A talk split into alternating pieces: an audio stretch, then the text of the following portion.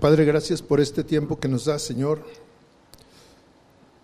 Bendícenos, que sea de gran, gran aprovechamiento este tiempo, Señor, que estamos dedicando a conocer tu palabra, tus mandamientos, tus estatutos, tus instrucciones, Señor. Bendice a cada uno de los que estamos aquí con tu presencia, Señor. Que tu Espíritu Santo esté en nosotros y more ahí, Padre. En el nombre de Jesús te lo pido, Señor. Amén. Bien, pues vamos a, a dar este, continuidad a nuestra clase de este día. Y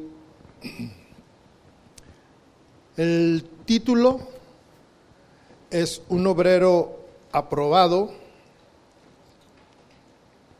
y es eh, nuestra base es segunda de Timoteo, capítulo 2, versículo 14, y dice así en la versión Reina Valera, recuérdales esto exhortándoles delante del Señor a que no contiendan sobre palabras, lo cual para nada aprovecha, sino que es para perdición de los oyentes. Procura con diligencia presentarte a Dios aprobado, como obrero que no tiene de qué avergonzarse, que usa bien la palabra de verdad. Hasta ahí vamos a, continuar con este primer bloque. Aquí, este, en la carta, hay un cambio de, de, dirección o de, de, la enseñanza.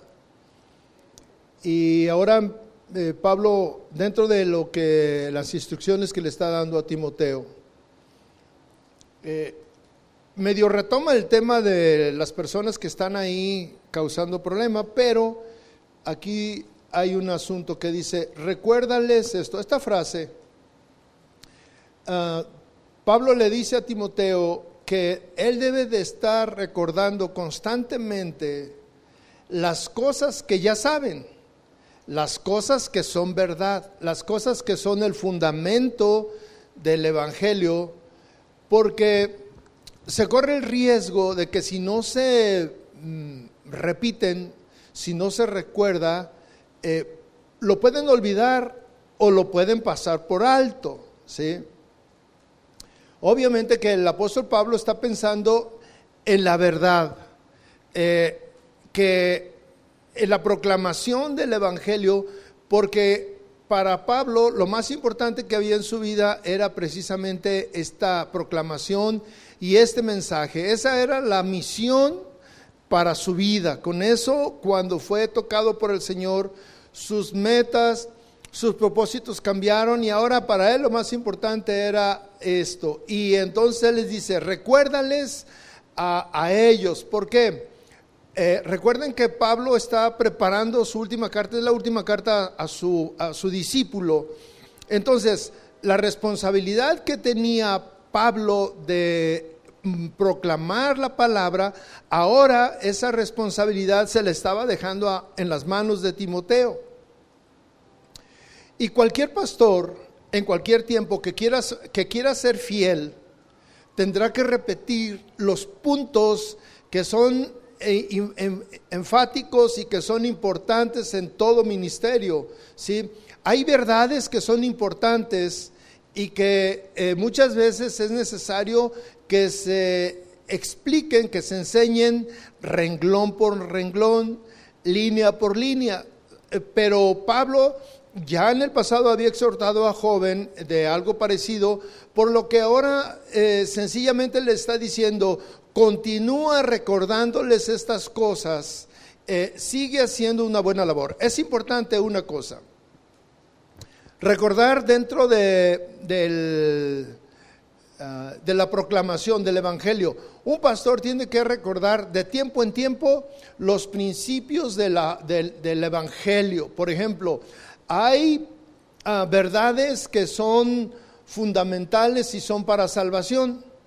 Y hay otras que no son para salvación, pero que son importantes. Por ejemplo, a ver, usted, usted que lo sabe todo. El, el bautismo en agua es una doctrina para salvación o no? No. Pero hay otras doctrinas que sí son para salvación. Por ejemplo, el arrepentimiento. Esa es una doctrina para salvación. Ahora, yo le pregunto, ¿la doctrina del amor es para salvación o no? Unos dicen que no y otros que sí. ¿eh? Y aquí ya estamos divididos. Entonces, eh, este, el, el pastor tiene que estar recordando de tiempo en tiempo para afirmar las doctrinas que son fundamentales. ¿sí? Unas son fundamentales y otras no. Ahora, la doctrina del amor. La doctrina del amor, digo nada más para aclarar el punto, ¿no? Este, eh, es, un, es un tema que se tiene que estar recordando continuamente. ¿Por qué? Porque Dios es amor. ¿Sí? Ese es algo fundamental. Ciertamente que este, como doctrina no pudiéramos considerar que el amor es para salvación o para perdición, pero sí es parte de un estilo de vida. Es una ah, característica que debe de tener todo cristiano. La Biblia dice que lo único que va a prevalecer en la eternidad es el amor. Y como algo natural, un cristiano debe de amar, ¿sí? Eh, no sé si queda claro, Entonces, hay doctrinas eh, y por eso Pablo dice, recuérdales. O sea, debemos de estar recordando constantemente las doctrinas. Hay doctrinas fundamentales y hay temas que debemos de recordar que son parte de la vida de un cristiano, pero no propiamente nos salvan o nos condenan. ¿Sí? Y nosotros tenemos que identificarlas. Y el pastor tiene que estar hablando continuamente de esos. ¿Ok? Cualquier pastor, yo decía aquí, eh, debe de hacer un énfasis en verdades importantes y debe de usar en algunos casos el método de renglón por renglón, ¿sí? Y, y, línea sobre línea, y en otras ocasiones no, simplemente son temas. Entonces, como, como Timoteo era un pastor joven, eh, entonces él tenía que entender estos principios, porque recuerden que le está dejando las instrucciones a Timoteo. Y, y una de las, de las instrucciones es, continúa recordándoles estas cosas porque es parte de, la buena labor de Timoteo. Y, luego Pablo hace un énfasis en, un tema que ya había tocado en 1 Timoteo, cuando le dice, exhortándoles, y aquí se está refiriendo, fíjense bien, eh, le está hablando al pastor joven y le está diciendo lo que tiene que hacer con sus ovejas, con la gente que va ahí, exhortándoles delante del Señor a, que no contiendan sobre palabras. Ahora le está diciendo lo que tiene que exhortar a la gente que va ahí con él. Que no haya una contención sobre palabras, dice, lo cual para nada aprovecha, sino que es perdición para los oyentes. Aquí hay una instrucción del apóstol y es el interés que tiene acerca de la conducta eh, que deben de tener eh, ellos con los que son autonombrados maestros en la iglesia de Éfeso, que eran los que estaban provocando la división o la confusión y que estaban desviando a algunos en, unas enseñanzas que no correspondían, ¿sí? Eh, Aquí le dice que estos hombres, estos autonombrados maestros, porque nadie los había nombrado, ellos se habían autonombrado maestros en la iglesia ahí de Éfeso, las tácticas que estaban usando era eh, promover la controversia. ¿Qué es controversia? Este, contender, eh, crear confusión acerca de un tema, eh, crear, promover la amargura y promover la división. Este, esta conducta entre estos hombres iba a producir una discordia entre los hermanos y eso podría desmoralizar a los oyentes. Aquí es importante hacer una mención. Evita a que no contiendan sobre palabras. A veces nosotros eh, contendemos con temas que no son, mm, vamos a decir, ah, bueno, son importantes, pero que no van a producir lo que nosotros queremos que produzcan. Por ejemplo, en nuestra familia, lo voy a poner en nuestra familia, este, le voy a hablar de la mía, por ejemplo. Mi familia es muy católica, mis tíos y mis primos son súper católicos de mandas y todo. Yo era igual.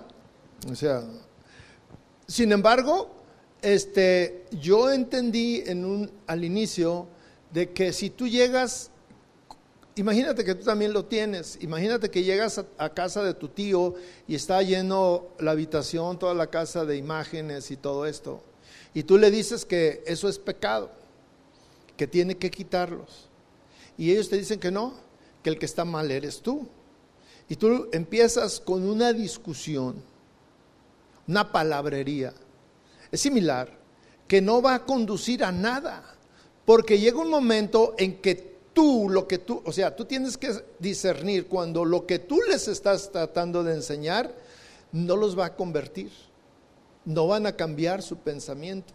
Y lo que ellos están tratando de decirte tampoco te van a cambiar a ti. Entonces están en una situación donde es una controversia, son palabras y palabras que no van a llevar a nada. ¿Ok? Entonces, aquí se daba una cuestión. Estos falsos maestros estaban contradiciendo la enseñanza de Pablo. Y algunos que estaban ahí defendían lo que enseñaba Pablo y se creaba una controversia. ¿sí? Algunos sí eran confundidos, otros no. Pero entonces Pablo le dice, mira, evita esas palabrerías que no van a conducir a nada. ¿sí? Nada más van a, a, causar un problema en los oyentes, porque esas palabrerías se dan entre los maestros, los autonombrados maestros y Timoteo o Pablo. Pero los que escuchaban se confundían. Entonces decían, no, sabes que aquí están mal, ahí nos vemos, porque ni ellos se ponen de acuerdo. Entonces, ese es el tema, ¿no? Entonces Pablo ahora eh, tiene algo que decirle directamente a Timoteo acerca de lo que es el ministerio, de lo que es el ser el pastor. Aquí nosotros ya le estamos dando el título de pastor. En ese tiempo eh, directamente no le dejaban el título de pastor, pero él, al final de cuentas él era el pastor. Le dice, procura con diligencia presentarte a Dios aprobado, como obrero que no tiene de qué avergonzarse, que usa bien la palabra de verdad.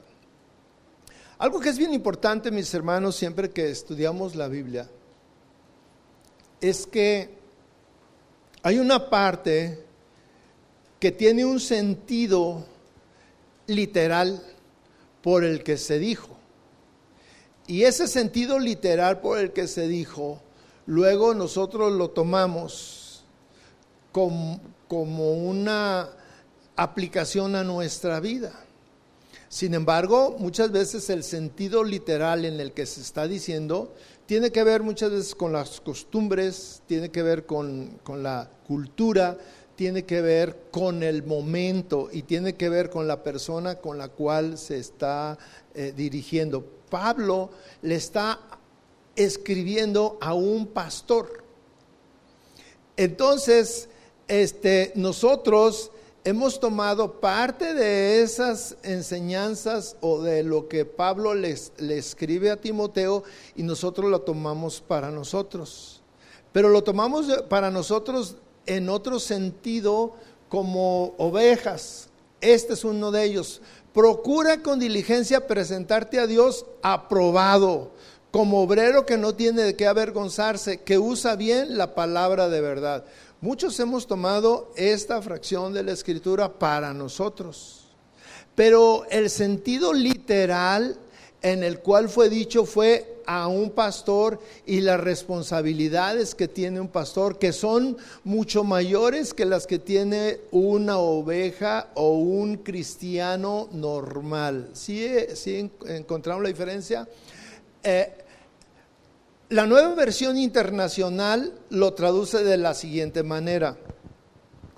Haz de tu parte todo lo posible para presentarte a Dios de modo que obtengas su aprobación. Esto embona muy bien en mi vida. Esto embona muy bien en tu vida. Pero el sentido, o sea, tenemos que diferenciar este, para que no este, perdamos el enfoque por el cual fue dado. Pero la Biblia está dicha de parte de Dios, inspirada por Dios, para que también aplique a nosotros. Pero yo sí quiero hacer el, balance o la diferenciación de una y otra cosa. ¿sí? Ah, haz de tu parte todo lo posible para presentarte a Dios de modo que obtengas su aprobación. Y esto se refiere, por eso quiero eh, quise hacer la aclaración, esto se refiere indudablemente en las horas que un pastor emplea en su labor intelectual e indispensable para eh, estudiar y lograr transmitir con éxito las verdades del Evangelio. Porque un pastor tiene que estudiar, ¿sí? un pastor tiene que escudriñar, tiene que conocer cultura, tiene que conocer geografía, tiene que conocer este, palabras, este, el por qué se dijo, qué se usaba en ese tiempo, ¿sí? Entonces, es, mucho más, eh, más allá de lo que nosotros eh, consideramos, porque cuando nosotros dice eh, mm, que debes de presentarte sin, sin, déjeme leerlo, procura con diligencia presentarte a Dios aprobado. O sea, nosotros estamos hablando, o nosotros en nuestro pensamiento de creyentes, de solamente de pues tratar de cumplir la palabra de Dios, de no pecar, de esto. Pero un pastor tiene que presentarte, presentarse como obrero. Y aquí estamos hablando, fíjese bien, como obrero que no tiene de qué avergonzarse, que usa bien la palabra de verdad. Es decir, que escudriña la palabra y que la usa correctamente, ¿sí? Que usa bien la palabra de verdad, ¿sí? Es decir, que, que el pastor tiene que eh, conocer todo esto para que lo que predique sea verdad y sea conforme a lo que dice la palabra de Dios. También habla de, de una dedicación total, ¿sí? es como, pues, este, eh, dedicar tu tiempo y más allá de lo que de lo que de, lo que tú estás dispuesto.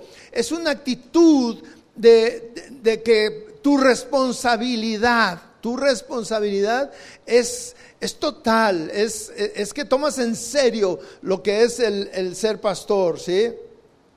Cuando dice las palabras, preséntate a Dios aprobado, ¿sí? Aquí se está refiriendo a las cuentas que va a dar Timoteo delante de Dios eh, por su trabajo. La palabra obrero significa, eh, y lo está relacionando con un agricultor, con alguien que trabaja, ¿sí? Que, y que usa bien la palabra, que, que traza rectamente pero independientemente de cuál sea la imagen precisa de este pasaje de obrero, eh, debe de quedar claro que el apóstol se interesa en que, en, que, en este caso mm, eh, Timoteo, el pastor, eh, use la palabra sujeta a una sana exégesis. ¿Ustedes saben lo que es la exégesis? La exégesis es la explicación, ¿sí? Es, es la narración, es la narrativa de lo que estamos hablando. Por ejemplo, ahorita lo que estamos haciendo es una exégesis. ¿sí? Estamos eh, explicando claramente eh, a qué se refiere. Y muchas veces nosotros no, cuando leemos nuestra Biblia, cuando somos ah, eh, recién convertidos y nos dicen, es que tienes que leer la Biblia y tú estás leyendo, no conocemos la exégesis y no la profundizamos, no buscamos la explicación, no tiene que ser de un pastor hacia los demás, sino que puede ser ustedes mismos haciendo una exégesis de los textos, ¿sí? Del por qué, por ejemplo, porque habla de, de, de la sal y la luz, porque habla de, de las diez vírgenes. Cuando ustedes se ponen a leer y, a estudiar, hacer una exégesis, es conocer una tradición. Dice que estaban las diez vírgenes esperando al novio. Y por ejemplo, hoy hablaba, hablaban, platicábamos con el pastor eh, Chuy y, nos decía, cuando, cuando estamos hablando de eso, cuando la Biblia habla de eso, eh, era que diez se iban a casar con uno, porque las diez estaban esperando. Las diez vírgenes estaban esperando al novio. Y, dices, bueno, entonces el novio iba a llegar y iba a escoger a cuál de las diez. No, o sea, pero ahí hay, ahí hay un asunto cultural que necesitas estudiar y ahí eso es hacer la exégesis, ¿ok? No me voy a meter en eso porque ese no es el tema, ¿ok? No vamos a hablar de las vírgenes, ¿sí? Eh, la exégesis nos da eh, y nos, nos descubre el significado correcto de lo que estamos hablando, ¿sí? Aquí el asunto es que Pablo le está diciendo a Timoteo que dada su labor de pastor, dada su labor de proclamar la palabra, dada su labor de enseñar correctamente, pues que él debe de buscar, a la hora de que tome en serio su responsabilidad, se va a presentar. Procura presentarte a Dios aprobado, es decir, trabaja para que cuando estés delante de Dios, y aquí sí es estar delante de Dios en el día de la muerte de, eh, de Él, que se presente como un obrero aprobado. ¿Por qué? ¿Por qué fue aprobado? Porque usó correctamente la palabra, enseñó correctamente los principios bíblicos, ¿sí? Y hasta aquí no sé si hay alguna pregunta o duda. Sí. No, a todos. Es la misma responsabilidad. O sea, aquí estamos hablando de que es una, eh, una recomendación a Timoteo que es el pastor. Pero el que se pare aquí tiene la misma responsabilidad. Porque si enseñamos algo que está mal, pues ¿cómo voy a presentar aprobado si, si los desviamos? ¿Sí? Y, y, si no hicimos uso correcto de lo que dice la palabra de Dios. Sí.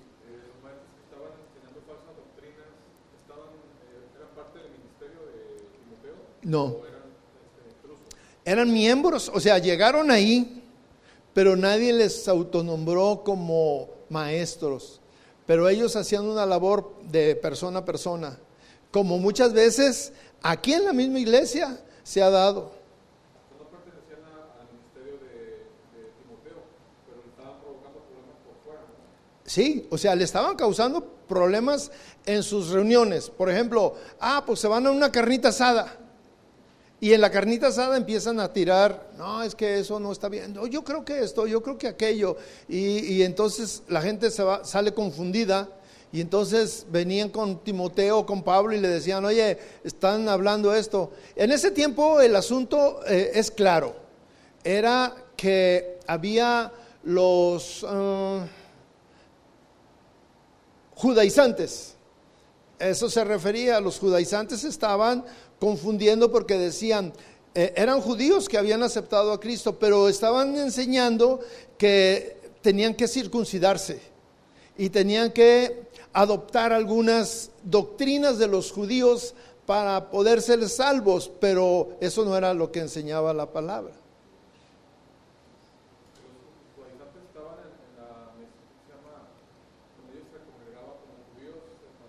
mezquita o en el templo. No, pero ahí iban ellos. Ahí, eh, ahí eh, ellos iban ahí a la iglesia. Sí, pues supuestamente eran cristianos, pero eran judíos, pero no querían dejar sus tradiciones. Es como en alguna ocasión aquí alguna persona me dijo, oiga pastor, yo tengo una, una duda. A ver, dígame, es que sabe que este, yo cuando vengo aquí, pues ya fui a misa. Y luego vengo aquí porque, porque este, pues es la, lo que me enseñaron mis padres, lo que me dejaron mis padres. Entonces yo vengo aquí y como ahí que era algo parecido, algo similar, ¿ok? Bueno, vamos a seguir. Sí.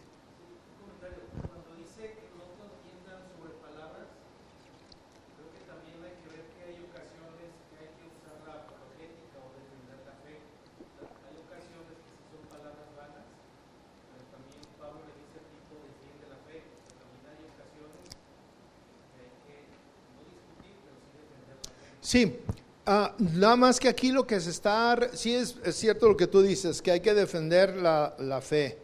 Sin embargo, hay ocasiones en que yo no sé si aquí lo comenté, pero a mi casa llegaban los testigos de Jehová y ellos tenían una, una doctrina y yo tenía otra. Cada quien tenía su punto de vista y cada quien defendía su fe. Pero llegó un día, o sea, iban y luego pues no me convencían y me traían a otro y no me convencían y traían a otro. Y pero yo tampoco los convencía a ellos. Entonces era una controversia que llegó un día en que el Señor me dijo, evita ese, esas confrontaciones, porque ni tú los vas a cambiar en su manera de pensar, ni ellos a ti, y estás perdiendo el tiempo. ¿Sí?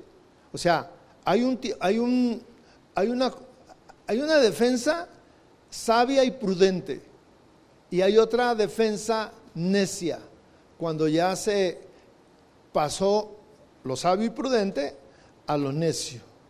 Entonces ahí es lo que Pablo y a nosotros nos dice también, evita las palabrerías. Ahorita vamos a ver esto. Eso es lo que sigue. 16, ya nos adelantamos, ¿ya ves? Dice, mas evita profanas y vanas palabrerías, porque conducirán más y más a la impiedad. Y su palabra comerá como gangrena, de los cuales son Himeneo y Fileto, que se desviaron de la verdad, diciendo que la resurrección ya se efectuó y trastornan la fe de algunos. ¿Ok? ¿Qué debemos evitar? Evita profanas y vanas palabrerías. Profanas es mundanas y vanas es vacías. ¿sí? Si le cambiamos a, la versión popular, que son estas palabras que se usan, sería más evita mundanas y vacías palabrerías, porque conducirán más y más a la impiedad. De nuevo, Pablo está denunciando a los maestros falsos que han estado promoviendo la disensión en la iglesia, la división en la iglesia. ¿Por qué? Porque esto que, que, produce esa confusión y disensión y todo, eh, es parte de la obra de Satanás, ¿sí? que desvía, ¿sí? que causa confusión y que enreda y, y se van e, en, un sentido diferente. Por ejemplo, una doctrina, eh, la, doctrina de la, de la prosperidad, que es muy, muy actual. De tiempo en tiempo se tienen que dar algunas condiciones para que se lleven a cabo estas, estas doctrinas, estas desviaciones, pero Satanás siempre está actualizado, siempre está actualizado, va al día. ¿Sí? y más que cualquiera de nosotros. ¿sí?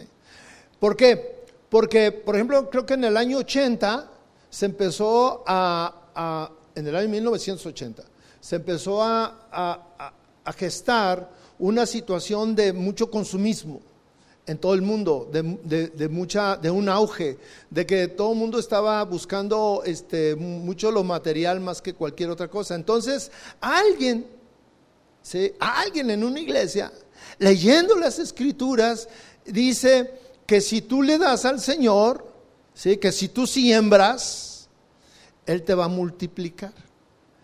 Ese es, la, ese es la, el ejemplo que, que dice la palabra de Dios que cuando tú siembras, pues se va a multiplicar y te va a dar al ciento por uno, ¿sí?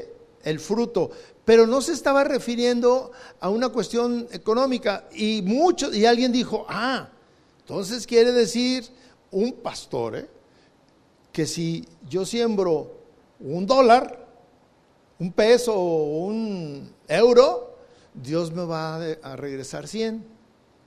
Entonces, esa es una buena enseñanza. Entonces yo tomo la, palabra, eh, lo que dice, o sea, es la misma palabra, yo la tomo y la, la, mm, la tuerzo de una manera que me va a beneficiar. Y yo, yo soy el pastor de ustedes y les digo, ¿saben qué, mi hermanos? Dios me reveló que si ustedes siembran un dólar, les va a multiplicar en 100. Pero si siembran 100 y si siembran mil, pero ahí ya, estoy, ya le estoy hablando a su ambición.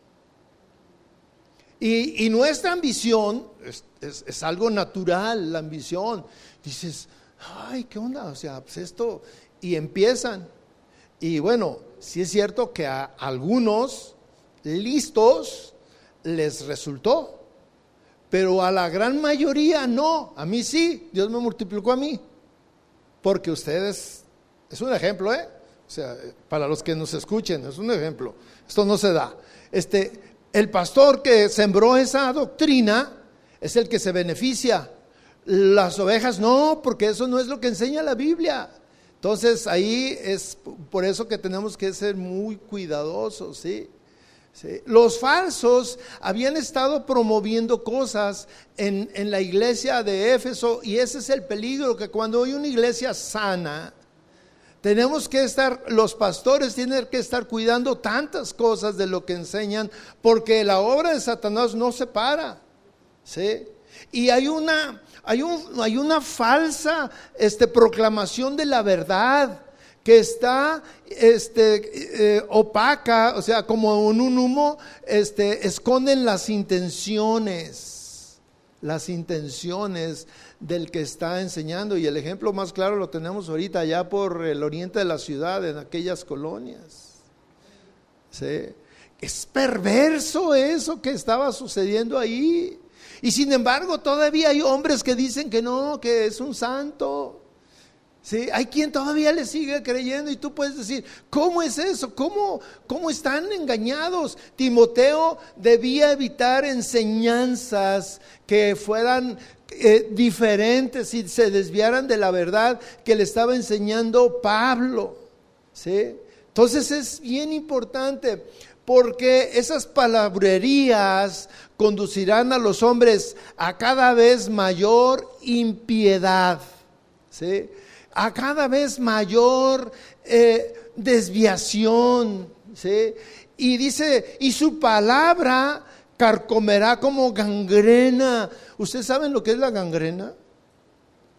La gangrena es, un, es una ah, infección en, el, en, la piel que empieza con un puntito. ¿sí? y se va extendiendo y se va extendiendo y se va extendiendo y si no la cortas, te tienen que cortar a veces un brazo, un pie, pero llega un momento en que es como el cáncer, es similar al cáncer, que si no se detiene a tiempo, ¡pum! Te quita la vida. ¿sí? Entonces, esas palabrerías son peligrosas. Entonces nosotros tenemos, nosotros que estamos aquí, tenemos que estar bien atentos a lo que nos está enseñando el pastor, a lo que nos está enseñando el que viene a dar una clase, a lo que nos enseña el compañero, porque igual, este, ustedes se van y van platicando, oye, lo que dijo el pastor, el maestro, el este, fulano, como le quieras llamar, yo, sé, yo creo que no está bien. Porque mira, también acá dice esto, también acá en la Biblia dice esto. O sea, la misma Biblia sirve para confundir. La misma Biblia sirve para confundir. ¿De dónde creen ustedes que sacaron esa teoría, otra iglesia, que el hombre se puede tener muchas mujeres? De la misma Biblia. Oye, este Salomón tenía mil. Aquí tiene que yo tenga tres o cuatro. O sea, de la misma Biblia se sacan, o sea, ahí, está el fundamento. Sin embargo, nosotros, eh, cuando estudiamos, cuando tú estudias tu, Biblia, tienes que buscar, eh, no solamente, porque hay una cuestión, eh, mis hermanos, la misma Biblia se contesta. La misma Biblia te da la verdad. Por ejemplo, cuando tú lees esa escritura que dice de, que lo que siembras cosechas, si nada más tomas ese versículo, sí dice eso. Pero la misma Biblia te dice, a ver, vamos a buscar todo lo que dice de bendición, por ejemplo y empiezas a buscar todas las referencias, las concordancias de, todos los versículos que hablan de, la, de la bendición o de la multiplicación o de la abundancia, y te vas a dar cuenta que la misma Biblia te dice, esa es una mentira. ¿Sí? Porque la misma Biblia nos aclara, porque siempre vamos a encontrar más de un versículo, más de una enseñanza desde el Antiguo Testamento hasta el Nuevo, hasta el Apocalipsis, que nos hablan de cualquier tema, de cualquiera. Entonces, la misma Biblia se contesta. Tú le puedes preguntar al mismo texto que estás enseñando. Por ejemplo, nosotros le podemos preguntar a este texto, cuando dice palabrerías, ¿qué son palabrerías? ¿A qué palabrerías se refiere? Entonces dices, voy a buscar en la Biblia, ¿sí? en la misma Biblia, todo lo que se refiere a lo que habla de palabrerías, las palabras dichas en ese sentido, ¿sí? Entonces, Aquí fíjense cómo si seguimos leyendo, y su, palabra, y su, y su palabra carcomerá como gangrena, y, aquí nos dice, la gangrena se refiere a, a las enseñanzas de los falsos líderes que venían a contaminar. La gangrena es algo similar al cáncer, pero sus enseñanzas son peligrosas que envenenan todo el cuerpo. Y las enseñanzas son peligrosas porque envenenan tu mente. ¿Sí? Envenenan tus pensamientos y entonces tú empiezas a desviarte y, por ejemplo, el amigo este eh, que está allá en Utah, este José Smith creo que se llama o se llamaba ese amigo, que el ángel vino el ángel y le reveló. Y dices, eso no está en la Biblia. Pero él Así lo interpretó y lo peor. Eso no, o sea, a lo mejor eso es grave, que él lo interprete así. Lo peor es cuando vengo y le digo a él, fíjate que el ángel me dijo esto. Y tú dices, ¿de veras? Y empiezas y te, y te envuelve. Y al rato ya son dos que creen eso. Y tres, y cinco, y diez. Y se va extendiendo, se va extendiendo. Una secta. Formamos una secta. ¿Sí? Aquí hay un peligro mortal.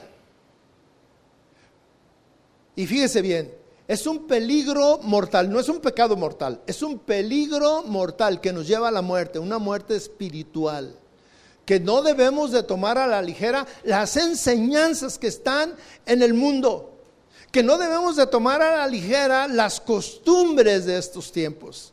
¿Sí?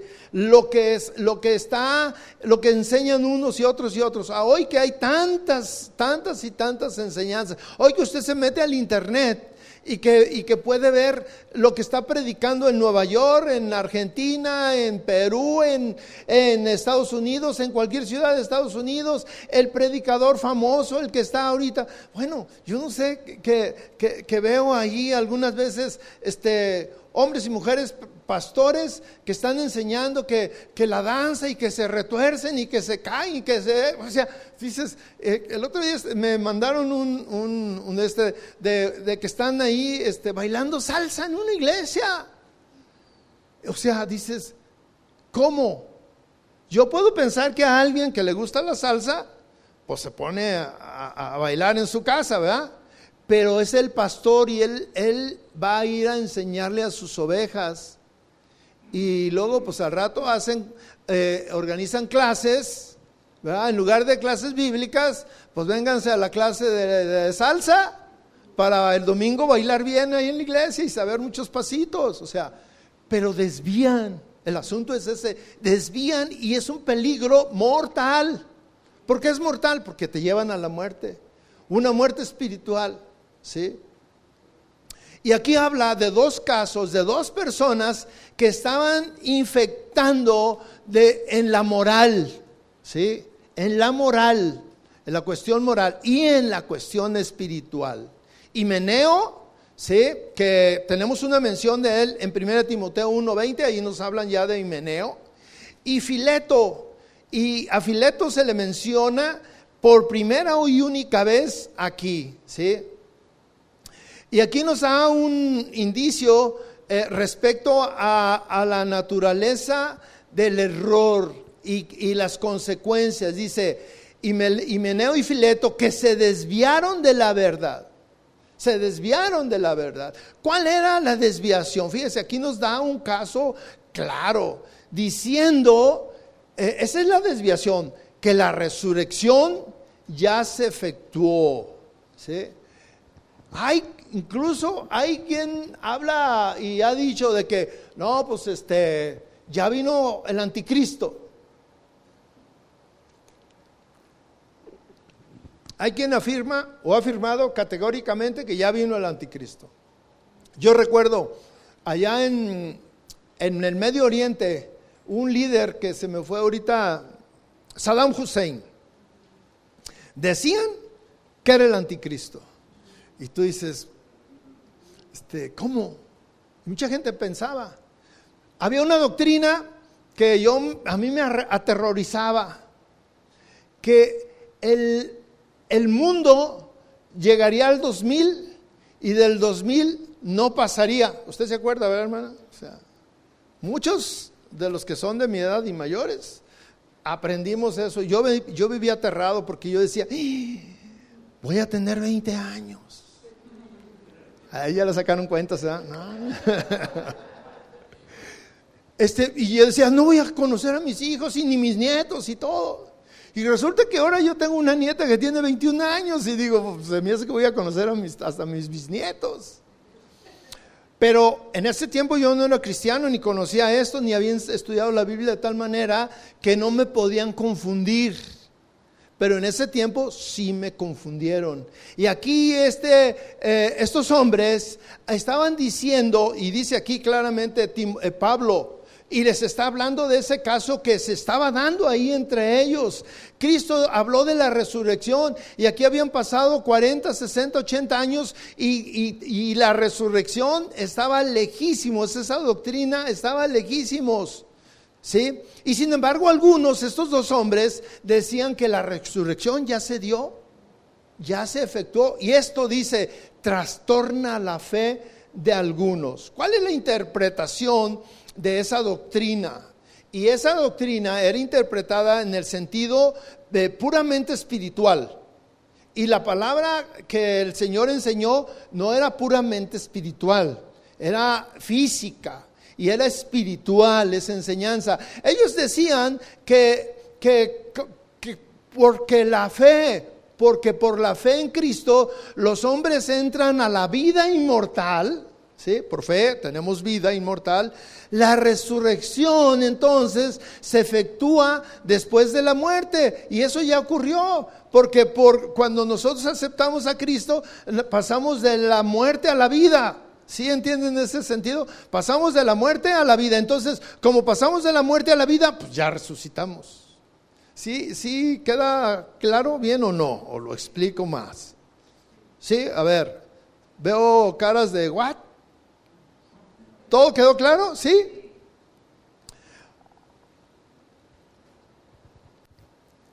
La resurrección era el punto más sensitivo de la enseñanza cristiana. La resurrección habla del triunfo de Cristo sobre la muerte y la analogía aquí representaba la nueva vida en Cristo que disfrutan los creyentes que son bautizados. ¿sí? Entonces, ellos lo tomaban de una manera no literal, de que tenían que morir físicamente para ser resucitados igual que Cristo, porque dice que vamos a participar de la misma muerte y resurrección del Señor Jesús. No es algo espiritual. Espiritualmente sí es cierto lo que ellos decían. O sea, si hay una verdad ahí, ellos decían que como por fe eh, cambiaste de la muerte espiritual que teníamos a una vida espiritual, ¿sí, ¿sí queda claro eso? Entonces resucitamos, ahí ya se dio la resurrección. Y no es así. Pero ustedes se fijan qué sutil es mezclar la verdad con la mentira y confundir, porque lo que estaban diciendo era verdad. Sí, sí, era cierto, pero no era en el sentido completamente. Entonces decían, no, pues ya resucitamos, ya no necesitamos esperar que venga Cristo para volver a resucitar. No, es que ya resucitamos. Ahí hay una desviación. ¿Sí? ¿Le seguimos? ¿O hasta ahí? 19. Pero el fundamento de Dios, dice, está firme, teniendo este sello. Conoce el Señor a los que son suyos y apártese de iniquidad todo aquel que invoca el nombre de Cristo. El apóstol no está guardando o no tiene ninguna duda eh, de la estabilidad y la seguridad de la iglesia de Cristo. La iglesia siempre va a prevalecer, independientemente de los tiempos. Y ahí está la historia. La historia nos muestra que la iglesia siempre va a existir hasta que venga Cristo.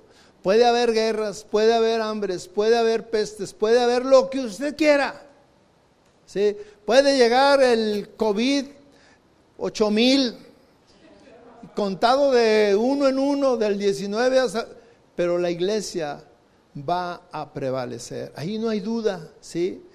Pero el fundamento de Dios está firme, ¿sí? El fundamento de Dios. No importa las doctrinas. No importa que desvíen algunos, no importa que se levanten. Y mire, a través de la historia hemos visto cómo se han levantado unos aquí y otros allá con una doctrina, con otra doctrina, con otra doctrina. Y sin embargo Dios siempre ha levantado a alguien que conserva la verdad alguien que estudia, alguien que se prepara, alguien que escudriña, alguien que siempre va a decir, hey, eso que están diciendo es mentira y la verdad es esta. Sí, y hay dos sellos. Aquí dice, teniendo este sello, uno, conoce el Señor a los que son suyos, uno. Apártese de iniquidad todo aquel que invoca el nombre de Cristo. La analogía que se usa aquí, vamos a ver, es un edificio eh, y, y un templo que donde se va a postular la doctrina de la iglesia, ¿sí? ¿Por qué digo esto? Porque dice un fundamento. Eh, el fundamento se puede interpretar como la que hace referencia a la iglesia, como también hace referencia a los que son probados y que son miembros completamente identificados con la congregación de Éfeso. ¿sí? Y hay un cimiento. Los falsos maestros siempre van a constituir una minoría inestable. La iglesia siempre va a ser una iglesia grande, robusta, con cimientos, con, y, los que están tratando de desestabilizar siempre serán pocos. ¿sí? Entonces aquí hay una piedra angular. Y hay dos sellos, yo les decía. El Señor conoce a los que son suyos. Con estas palabras en números, ¿sí? en números 16, 5, Moisés eh, proclamó ante la rebelión de Coré que Dios conocía e identificaba a quienes eran de él y que por ello quedarían vindicados, ¿sí? serían reconocidos. ¿sí? Y Pablo pensaba que había una similitud entre, entre estos, ¿sí? Los que Dios conocía y les dice, a los que Dios conoce les dice, apártense de iniquidad todo aquel que invoca el nombre de Cristo, ¿sí? Entonces, ah, un falso no es alguien que invoca el nombre de Cristo, ¿sí? No es alguien que tiene una relación estrecha con Cristo, por una sencilla razón. Si tú tienes una estrecha relación con Cristo, entonces estás escuchando la voz de Cristo. Y no puedes desviarte de la voz de Cristo. No puedes, o sea, si, si, tú tienes una relación de oración con Dios, el Señor mismo ahí te está revelando, te está mostrando su voluntad. O, o para qué es la oración? para pedir. Un pastor, más allá de pedir por sus necesidades, lo que pide es sabiduría, dirección, para guiar, para enseñar, para alimentar a sus ovejas y para no apartarse del mal. Entonces, aquí el que invoca el nombre de Cristo es identificado por Cristo. Ahí hay una relación.